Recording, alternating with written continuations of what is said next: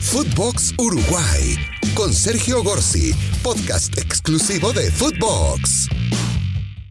¿Qué tal? Bienvenidos amigos una vez más aquí. El micrófono celeste se abre para hablar de fútbol uruguayo, de uruguayos por el mundo, del fútbol nuestro de cada día a través de Footbox Uruguay, este contacto permanente que nos une a todos los uruguayos, estén donde estén, en todas partes del mundo, a través de estas plataformas que nos permiten estar en contacto con el podcast que está identificado con nuestro micrófono celeste. Y esta vez más celeste que nunca, mientras en el campeonato uruguayo los equipos grandes, Peñarol y Nacional, eh, derrotaron a sus rivales que eran nada más y nada menos. En el caso de Nacional, su rival era Plaza Colonia, que era el líder de la tabla anual. Pues Nacional le ganó y se arrima, por lo menos ahora quedó cinco puntos detrás en la tabla de posiciones. Y también Peñarol le ganó a quien era el líder de la tabla eh, del clausura, del campeonato clausura, porque se juega con dos tablas al mismo tiempo, que es Montevideo Wanderers, y ahora Peñarol pasó a liderar el torneo clausura y quedó solo a dos puntos del líder Plaza en la anual. Así que los grandes se van acomodando, ya sin actividad internacional a la vista, seguramente se concentren en el campeonato local y terminen como casi siempre definiendo entre ellos quién pueda ganar el campeonato uruguayo. Pero todavía para eso falta más recién cuatro fechas de un campeonato clausura que eh, tiene 15 etapas, faltan 11 entonces eh, para el cierre. El fin de semana que viene, cuando vuelva al fútbol local, eh, no van a estar los jugadores que han sido convocados a la selección uruguaya, que son por cierto muy pocos. El arquero de Nacional, Roget, que es el tercer golero de la selección uruguaya, no va a estar, es una baja importante, pero creo que Nacional la puede suplir. Sí Peñarol va a tener tres bajas, porque no va a estar Giovanni González, que hace tiempo ya que es convocado a selección uruguaya, lo mismo Facundo Torres y Álvarez Martínez, dos delanteros muy pero muy importantes en este Peñarol, así que esas bajas las va a tener el aurinegro. Pero quiero concentrarme más que nada en lo que tiene que ver con la selección uruguaya, porque el jueves en el Gran Parque Central, el estadio del Club Nacional de Fútbol, donde se inauguraron las Copas del Mundo en 1930, eh, se jugaron dos partidos a la misma hora, uno en el estadio de Peñarol, hoy es un estadio que ya no existe, hay edificios en su lugar, que era el estadio Positos, que es el nombre del barrio, y por otro lado Gran Parque Central, que sí existe desde 1900 y que en 1930 también dio cabida a uno de los partidos inaugurales de eh, la historia de las Copas del Mundo. Pues bien, el Gran Parque Central, después de muchísimos años, muchísimos años, eh, diríamos más de 90 años, vuelve a ser escenario de un partido de selección uruguaya.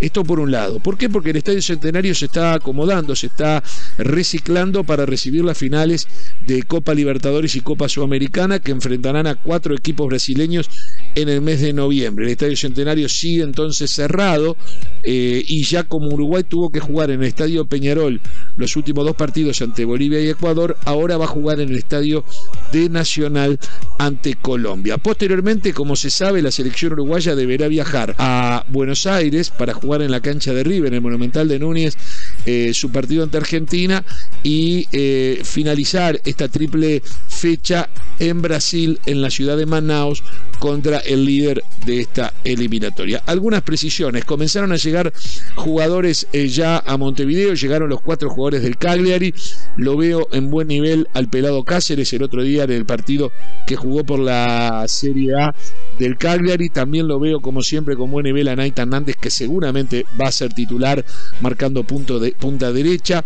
Eh, también eh, llegó Gastón Pereira, Pereiro, autor eh, del Salvador gol contra Ecuador en el último minuto del partido que jugó Uruguay en la última triple fecha y que significó la victoria 1 a 0 ante Ecuador. Y finalmente también hay que destacar la presencia de Diego Godín, el capitán de la selección uruguaya, que sigue siendo, que volvió a la titularidad después de una lesión en el equipo de Cagliari y que llegaron todos ellos juntos ya que habían jugado el día eh, sábado.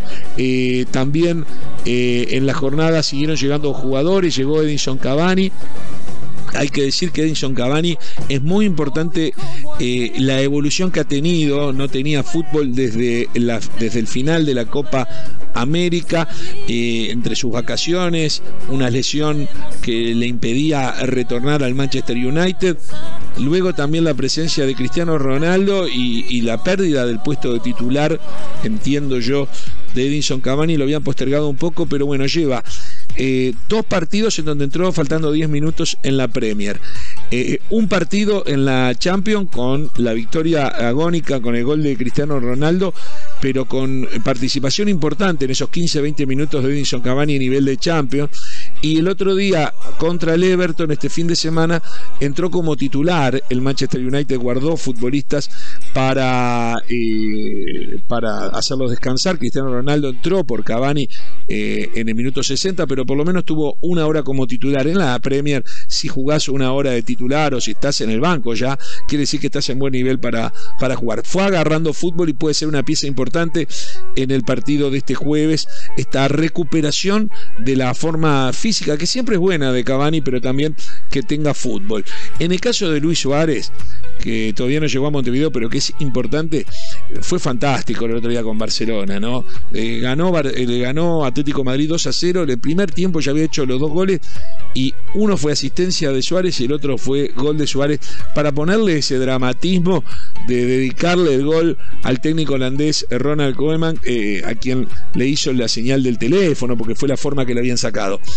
Yo soy de los que cree que el tema no es Koeman, el tema fue el presidente de Barcelona. Koeman lo que hizo fue cumplir con su trabajo, le dijeron lo que tenía que hacer y lo hizo. Pero bueno, Suárez y muchos hinchas se han personalizado en Koeman el tema. Koeman no ha sido prolijo porque él eh, tiene mucha espalda en Barcelona, la tuvo siempre por lo que significó como jugador y, pudo tal vez haber manejado las cosas desde otro lugar y no haber sido, este, no, no haber sido cómplice de esa forma de ser eh, bastante fría y antipática del club para con alguien que está entre los mayores goleadores de su historia. Pero lo cierto es que Suárez ha vuelto el gol. ¿eh?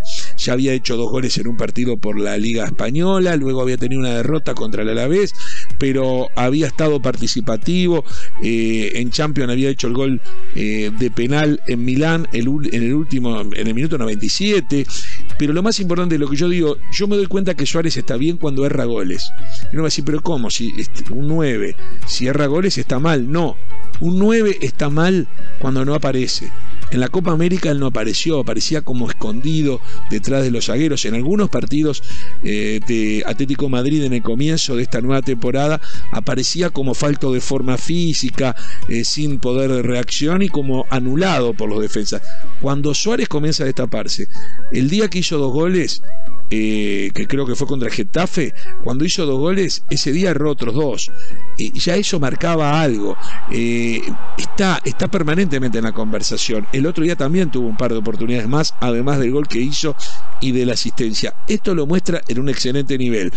Cuando todos creíamos que se podía dar la posibilidad de que este jueves eh, no jugaran los dos juntos, que jugara o Suárez o Cavani, acompañado de pronto por Darwin Núñez, que anda volando, que hace goles en Benfica, que, está realmente intratable, que justamente le hizo dos goles también a Barcelona por Champions, eh, pero en definitiva el cuando todos creíamos que podía tener minutos eh, Darwin, que podría tener eh, minutos eh, también Álvarez Martínez, el centrodelantero de Peñarol, creo que por lo que vinieron haciendo en esta última semana de fútbol, tanto en Champions como en sus campeonatos locales, Cavani y Suárez van a afianzarse como titulares. Es una discusión que antes no se hubiese tenido, pero no estaban bien físicamente y había dudas. Creo que en este momento contra Colombia no hay ningún lugar a duda que los dos van a ser eh, titulares. En el equipo uruguayo se va a mantener esa línea media con eh, Federico Valverde que juega y juega en Real Madrid, con Rodrigo Bentancur y Matías Vecino que descansaron este fin de semana, no fueron tenidos en cuenta en los equipos titulares tanto de la Juventus como del Inter de Milán, pero que están con un trajín importante entre Champions y Liga y juegan permanentemente y están en un excelente nivel, insisto, con un Nicolás de la Cruz que participó en la victoria de River contra Boca en el clásico del fútbol argentino eh, y que es una figura clave del equipo que lidera el campeonato de la República Argentina, también con de Arrascaeta que volvió de una lesión y se afianza nuevamente como titular de Flamengo que va a estar disputando la final de la Copa Libertadores de América en noviembre, pero que ya está volviendo a su nivel. Realmente Uruguay creo que puede presentar un equipo sin lesionados esta vez, porque en la saga, además de Godín, está Sebastián Coates que se sigue afianzando y que volvió de su lesión que le impidió estar en la triple fecha pasada en el Sporting de Lisboa. Es el, es el dueño del campeón de Portugal, es capitán, es la mejor figura, está realmente en la plenitud. Un Ronald Araujo que ha crecido muchísimo. El mal momento de Barcelona, el único que se salva, o de los pocos que se salva, es Ronald Araujo, que es destacado eh, permanentemente. Yo creo que ahí Josema Jiménez ha vuelto a ser el Josema Jiménez que sabemos que podía ser y, se ha recuperado de una serie de lesiones que le habían quitado continuidad.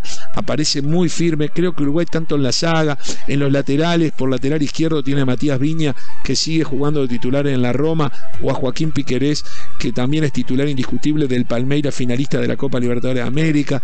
Me parece que, la selección uruguaya puede presentar un muy buen equipo contra Colombia. Eh, sorprende tal vez que no fueron citados ni Maxi Gómez, que no está teniendo eh, grandes actuaciones en España en este momento en Valencia, que ha bajado su promedio de goles y bueno, por primera vez en mucho tiempo no es citado eh, Maxi Gómez y tampoco fue citado Jonathan Rodríguez, eh, el jugador goleador en México, pero que esta vez eh, ha dejado su lugar para la aparición y el regreso, por ejemplo, de Darwin, de Darwin Núñez. Sí vuelve Gastón Pereiro del Cagliari un futbolista que hizo el gol en el último minuto contra Ecuador y se ganó una oportunidad más, que ha estado en muchas citaciones, no es una, una gran sorpresa. Gorriarán desde el fútbol mexicano va a volver a estar. En fin, hay, hay muchos futbolistas. Eh, Brian Rodríguez, que viene de Estados Unidos y que está en un muy buen nivel, puede dar una mano importante. Eh, la selección uruguaya se prepara para jugar contra Colombia. Una triple fecha muy difícil porque le toca después Argentina y Brasil de visitante, pero creo que Uruguay está en el tercer puesto y tiene armas como para tener una cantidad de puntos que lo pongan, que lo mantengan en ese tercer puesto. Ojo, Colombia está dos puntos abajo, donde Colombia logre el batacazo. En el partido en Barranquilla, Siempre le ha sido difícil Uruguay jugar en Barranquilla, pero las dos últimas sacó un empate 2 a 2, después de haberse comido varias goleadas. Sacó un empate 2 a 2 y en la última ganó 3 a 0, pero creo que era otra Colombia. Si bien eran los mismos futbolistas, básicamente, era la Colombia dirigida por el técnico portugués que no tuvo suceso en su pasaje por la selección colombiana y todos estos cambios le han eh, renovado la fe eh, con razón al hincha colombiano, más allá de que todavía eh, no es la Colombia que en algún momento conocimos esplendorosa, le va a ser muy difícil a Uruguay ganar, le va a ser un partido realmente dramático. Creo que el partido más importante del próximo eh, jueves. Señoras y señores, lo más importante es que Suárez y Cavani vuelven con todo, eh, llegan en su mejor momento de estos últimos meses para jugar esta triple fecha y eso sin duda ilusiona. Nos despedimos por el día de hoy. Espero que hayan disfrutado de nuestra compañía. El micrófono celeste se abre siempre, siempre para hacerles llegar los comentarios y las noticias del fútbol uruguayo. Espero que pasen bien. Hasta la próxima. Footbox Uruguay con Sergio Gorsi, podcast exclusivo de Footbox.